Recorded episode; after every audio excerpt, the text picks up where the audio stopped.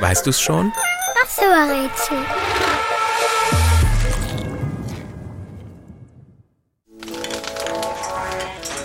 Für den Beruf, den wir suchen, braucht man bewegliche Hände, gute Augen, eine feine Nase und eine besonders empfindliche Zunge. Es kommt nämlich auf den Geschmack an. Und den nimmt man mit der Zunge wahr.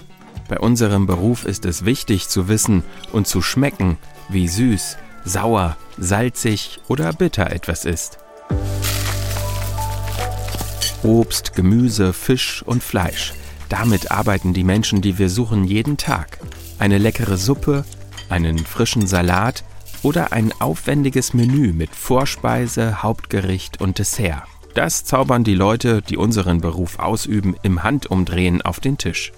Dabei tragen sie eine Schürze und manchmal sogar Handschuhe und einen Hut.